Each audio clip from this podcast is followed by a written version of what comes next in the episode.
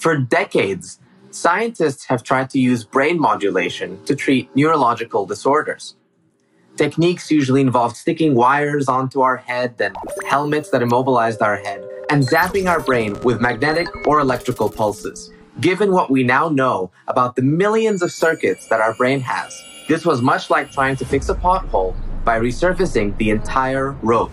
Brain modulation can actually come in different forms. The brain connects with all organs in our bodies through neurons, much like an octopus's tentacles. This means that diabetes, cancer, autoimmune disorders can all be induced, affected, and exacerbated by the brain and the nervous system.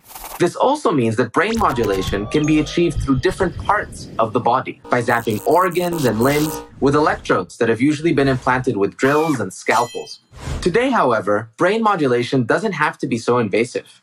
Some of my colleagues at MIT have discovered that a potential therapy for Alzheimer's could be watching light of a certain wavelength flash at a particular frequency this is an example of something I like to call a bionudge. Simple techniques that target specific circuits in our bodies to achieve a certain outcome, like using light to slow degeneration in Alzheimer's. Let me show you an example of a really simple bionudge. In 10 seconds, I'm going to cause neurons in your pretectal area to light up, and then I'll stimulate your amygdala and hippocampus to surprise you. Finally, your arcuate nucleus to make you feel hungry.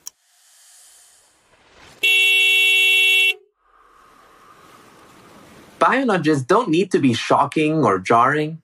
They just need to be designed to activate or silence a specific brain circuit.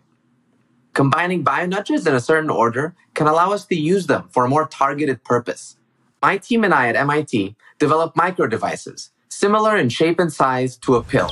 They can be swallowed like we do pills and contain electronics to deliver little bursts of electrical or chemical stimuli, bionudges, to our gut. Our gut is the largest interface of our body with the outside world. It has an incredible combination of tissues all working together. It houses enteroendocrine cells that sense what we eat and induce the release of hormones that can regulate hunger and metabolism. It houses immune cells that sense the microbiome while preventing bacteria from entering our body. And neurons. Lots and lots of neurons. This is why certain sugary or salty foods can ramp up dopamine levels in our brain and make us feel quite good after eating them.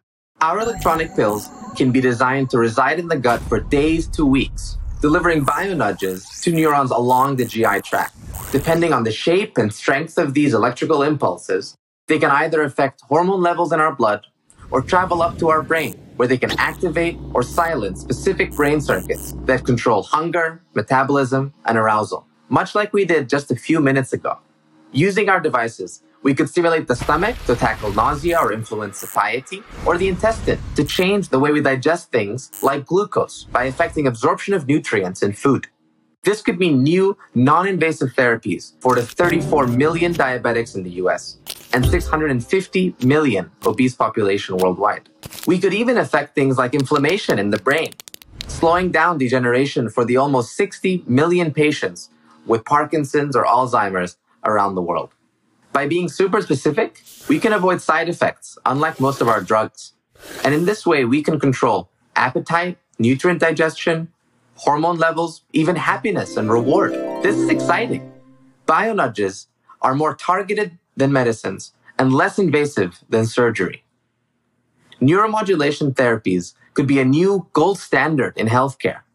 I'd like to leave you with an image, a single pill, not filled with drugs or chemicals, but with electronics and micro devices that deliver little bursts of energy to our gut. This pill can treat Parkinson's, Alzheimer's, diabetes, or obesity, all without any chronic drugs, completely non invasively. No drill, no surgery, no hospital stay. This is how medicine could be. This is how medicine should be. Thank you.